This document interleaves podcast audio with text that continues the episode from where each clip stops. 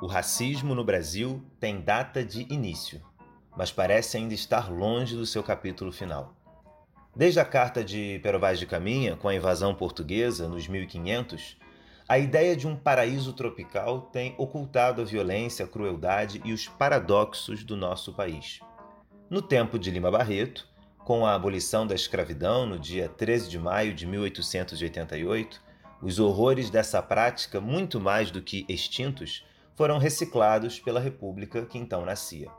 Era o tempo, enfim, do embranquecimento e da eugenia, uma tentativa científica de justificar o racismo, cujas bases estão no final do século XIX, mas que se prolongam no Brasil ao longo das primeiras décadas do século XX. É de 1929, por exemplo, o primeiro Congresso Brasileiro de Eugenia, e não por acaso, nos anos 1930, com Getúlio Vargas, foi reforçada a ideia de uma democracia racial.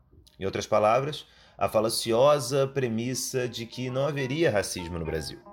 Algo que, embora pareça distante, tem ainda hoje muito a nos dizer. Eu sou Beatriz Rezende. Eu sou Gabriel Chagas e este é Lima Barreto, O Negro é a Cor Mais Cortante. O podcast da Rádio Batuta. Episódio 2 Racismo. Lima Barreto inicia seu diário em 1900, citando Cervantes e relatando casos da escola politécnica que frequentava. Deixa-o de lado e retoma em 1903, anotando como um recomeço. 1903, um diário extravagante. Eu sou Afonso Henriques de Lima Barreto. Tenho 22 anos. Sou filho legítimo de João Henriques de Lima Barreto. Fui aluno da Escola Politécnica. No futuro, escreverei a história da escravidão negra no Brasil e sua influência na nossa nacionalidade. O diário, recebido da família por Francisco de Assis Barbosa, que se encarregou de decifrá-lo e publicar em livro, é composto por um conjunto de cadernetas onde eram anotadas confissões íntimas mas também esboços de romances e ideias de criações literárias, como a peça com personagens negros que nunca chegou a terminar. Em janeiro de 1905, faz uma anotação que cabe aqui lembrar. Hoje, pois, como não houvesse assunto, resolvi fazer dessa nota uma página íntima, tanto mais íntima que é de mim para mim, do Afonso, de 23 anos, para o Afonso, de 30, de 40, de 50 anos. Guardando-as, eu poderei fazer delas como pontos determinantes da trajetória de minha vida e do meu espírito, e outro não é o meu fito. Aqui bem alto declaro que se a morte me surpreender, não permitindo que as inutilize, peço a quem se servir delas que se sirva com o máximo cuidado e discrição, porque mesmo no túmulo eu poderia ter vergonha. Porque o que é verdade na raça branca não é extensivo ao resto. Eu, mulato ou negro como queiram, estou condenado a ser sempre tomado por contínuo. Entretanto, não me agasto. Minha vida será sempre cheia desse desgosto. E ele far-me-á grande era de perguntar se o argolo, vestido assim como eu ando, não seria tomado por contínuo. Seria. Mas quem o tomasse teria razão, mesmo porque ele é branco. Quando me julgo, nada valho. Quando me comparo, sou grande. Enorme consolo. A coletânea Histórias e Sonhos, de 1920, foi o último livro publicado em vida por Lima Barreto. Nela encontramos um conto chamado O Moleque, cujo enredo se baseia no menino negro de nome Zeca e na sua mãe, Dona Felizmina. Como é comum na ficção de Lima, o subúrbio é o palco dessa história, que se passa próximo ao carnaval. Zeca, um inocente menino de Inhaúma, recebe de presente uma fantasia de diabo, com a qual decide se fantasiar para assustar as crianças que o ofendiam com xingamentos racistas. Sua mãe, no entanto, ao ver nas mãos do filho a brilhosa roupa carnavalesca, assusta-se e acusa Zeca de roubo. Com esse conto, Lima Barreto demonstra não apenas a força de sua crítica, mas também a atemporal capacidade de manter os significados de sua obra. Publicada no começo do século passado, essa história pode hoje ser lida por nós em paralelo a discussões dolorosamente contemporâneas, como a criminalização de homens negros, o encarceramento em massa e o desabrigo de populações periféricas. Trecho do conto Moleque. Zeca, que isso? Uma visão dolorosa lhe chegou aos olhos, da casa de detenção das suas grades, dos seus muros altos. Ah, meu Deus! Antes uma boa morte, e repetiu ainda mais severamente: Que é isso, Zeca? Onde você arranjou isso? Não, mamãe, não. Você roubou, meu filho. Zeca, meu filho, pobre sim, mas ladrão não. Ah, meu Deus. Onde você arranjou isso, Zeca? A pobre mulher quase chorava, e o pequeno, transido de medo e com a comoção diante da dor da mãe, balbuciava, titubeava e as palavras não lhe vinham. Afinal, disse: Mas, mamãe, não foi assim. Como foi? Diz. Foi seu Castro que me deu. Eu não pedi. Dona Felizmina sossegou, e o pequeno também. Passados instantes, ela perguntou com outra voz: Mas para que você quer isso? Antes tivesse dado a você umas camisas. Para que essas bobagens? Isso é pra gente rica que pode. Enfim. Mas, mamãe, eu aceitei porque precisava disto. Ninguém precisa disto. Precisa-se de roupa e comida. Isso são tolices. Eu precisava ser senhora. Como você precisava? Não lhe contei que há meses, diversas vezes, quando passava para ir à casa de Dona Ludovina, diante do portão do capitão Albuquerque, os meninos gritavam: Ó oh, moleque! Ó oh, moleque! Ó oh, negro! Ó gibi? Não lhe contei? Contou-me? E daí? Por isso, quando o coronel me prometeu a fantasia, eu aceitei. Que tem uma coisa com a outra. Queria amanhã passar por lá e meter medo aos meninos que me vaiaram. A morte de Amália Augusta, mãe de Lima, muda toda a vida da família. O pai, com quatro filhos pequenos, vai morar na rua do Riachuelo. A vida segue, mas o dinheiro é pouco e João Henriques trabalha muito. Afonso Henriques é o mais velho e o mais novo ainda não tinha dois anos. Desde menino tem a mania do suicídio. Aos sete anos, logo depois da morte de minha mãe, quando eu fui acusado injustamente de furto, tive vontade de me matar. Foi desde essa época que eu senti a injustiça da vida, a dor que ela envolve, a incompreensão da minha delicadeza, do meu natural doce e terno. E daí também comecei a respeitar supersticiosamente a honestidade, de modo que as mínimas coisas me parecem grandes crimes. E eu fico abalado e saculejante. Em Recordações do escrivão Isaías Caminha, publicado como livro em 1909, Lima Barreto cria um jornal fictício, o Globo, inspirado no Correio da Manhã do poderoso Edmundo Bittencourt. O dono do jornal, furioso com as críticas e sátiras que o romance lhe fazia, facilmente identificáveis, decreta total silêncio na imprensa a respeito do jovem escritor. O pior dos castigos. Mais tarde, dentre os jornalistas amigos de Lima, está Irineu Marinho, diretor do A Noite. Irineu fora colega do romancista no Liceu Niteroiense e foi responsável pela publicação em folhetim de Numa e a Ninfa, que é a ele dedicado. Crítico do autoritarismo republicano, perseguido e preso, Irineu era filho de mãe negra. Entre os dois amigos havia vários pontos em comum. A curiosidade que sempre me intrigou é que, ao criar um novo jornal em 1925, Irineu Marinho deu ao vespertino o mesmo nome que Lima tinha usado no Recordações, o Globo.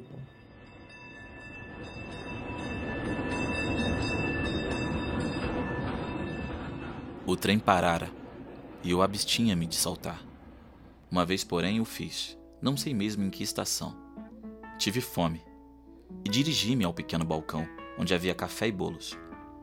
Encontravam-se lá muitos passageiros. Servi-me e dei uma pequena nota a pagar. Como se demorassem em trazer-me o troco, reclamei. Oh, fez o caixeiro indignado e em tom desabrido. Que pressa tem você?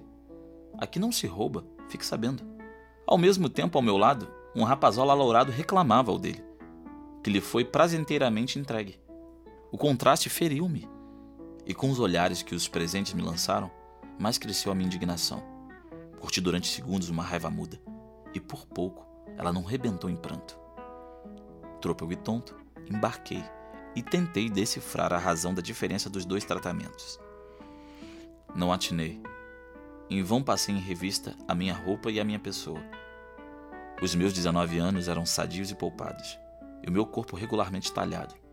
Tinha os ombros largos e os membros ágeis e elásticos. As minhas mãos fidalgas, com dedos afilados e esguios, eram herança de minha mãe, que as tinha tão valentemente bonitas que se mantiveram assim, apesar do trabalho manual a que a sua condição a obrigava. Mesmo de rosto, se bem que os meus traços não fossem extraordinariamente regulares, eu não era hediondo nem repugnante. Tinha-o perfeitamente oval e a tez de cor pronunciadamente azeitonada. Além de tudo, eu sentia que a minha fisionomia era animada pelos meus olhos castanhos, que brilhavam doces e ternos nas arcadas superciliares profundas, traço de sagacidade que herdei de meu pai. Demais, a emanação da minha pessoa, os desprendimentos da minha alma deviam ser de mansuetude, de timidez e bondade. Por que seria então, meu Deus? Lima Barreto foi um pensador, mais do que um escritor, através da sua letra, que anteviu essas formas residuais do sistema de castas permanecendo né, na sociedade brasileira e também premonitoriamente apontou para essas formas de organização reinante na sociedade a partir do que nós chamamos hoje de apartheid. Este é Júlio Tavares, professor titular do Departamento de Antropologia da Universidade Federal Fluminense, a UF.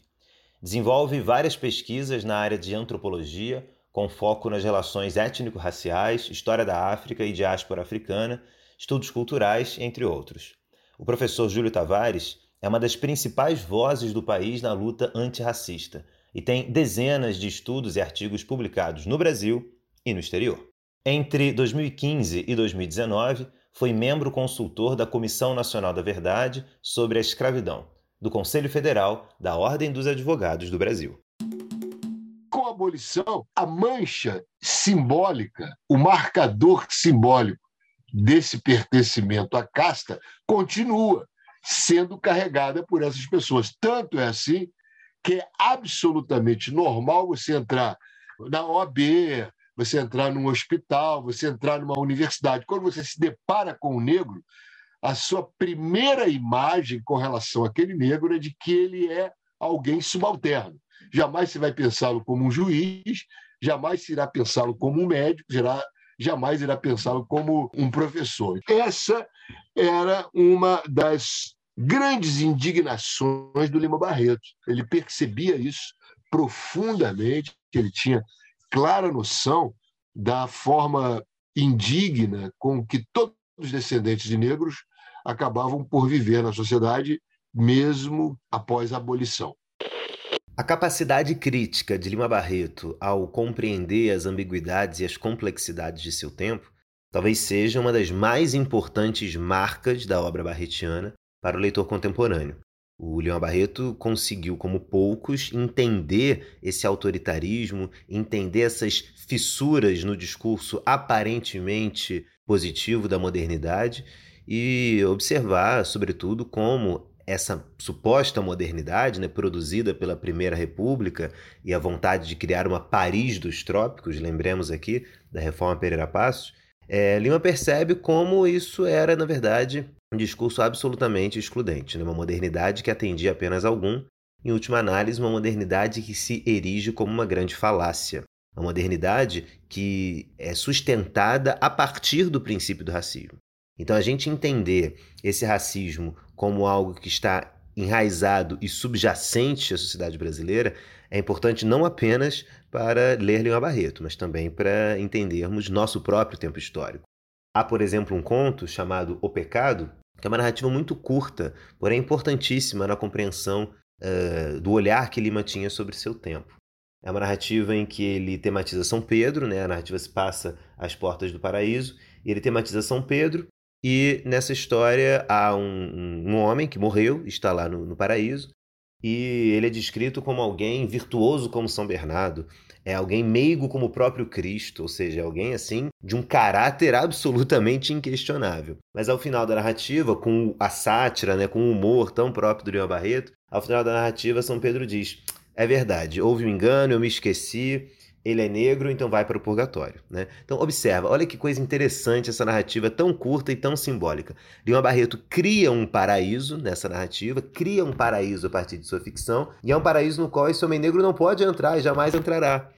Hoje, quando nós lemos né, esse texto produzido no começo do século XX, num contexto posterior à Lei Áurea, isso deixa muito evidente para todos nós como essa metáfora é potente o Brasil, né, desde a carta de Perovaz de Caminho, o Brasil que é sempre visto como uma espécie de paraíso tropical, essa terra onde se plantando tudo nasce, não é verdade? E o Lima Barreto cria esse paraíso na ficção, né? apesar de não falar que é o Brasil, ele chama de paraíso, mas metaforicamente pode operar como o Brasil, mas o paraíso no qual a entrada dos negros é absolutamente interditada. Os negros estarão sempre no purgatório. Então, quando o Lima Barreto cria uma narrativa é, e produz esse paraíso, ele na verdade está sintetizando o Brasil. Né? O Brasil inteiro cabe nessa impossibilidade paradisíaca do corpo negro.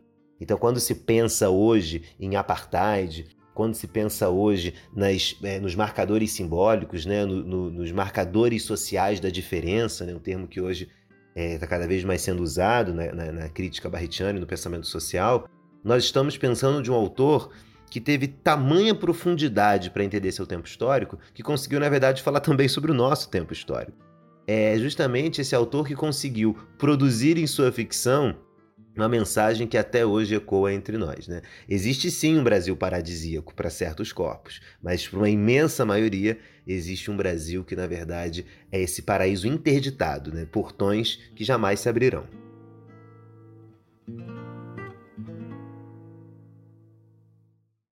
Todas essas formas mais perversas da construção e reprodução da hierarquia social no Brasil e da produção e reprodução dos sistemas de dominação no Brasil não são escritos, são formas consuetudinárias, são formas que fazem parte de um direito que é levado como tradição a sério, só que ele não está escrito. São formas não verbais, conjugadas por hábitos, costumes e a incorporação dessas ideias no transcorrer do tempo. Há uma forma estrutural, sim, uma forma institucional e uma forma recreativa, como está sendo dito aí, de preservar essas formas de separação. Só que elas são, é, eu não vou dizer sutis, porque nos últimos quatro anos deixaram de ser tão sutis assim, elas se tornaram bastante visíveis, né? mas elas não são legalizadas, né? elas não são judicializadas, não são judicialmente inscritas como medidas efetivas de um direito que legaliza essa forma de exclusão da população. O racismo, portanto, é o regime que constitui o assoalho por onde a sociedade brasileira se constituiu.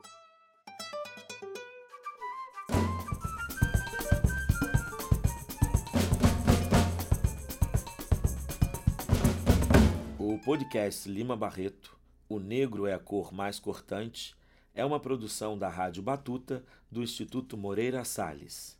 Concepção, texto e apresentação: Beatriz Rezende e Gabriel Chagas. Roteiro: Evandro Luiz da Conceição. Coordenação: Luiz Fernando Viana.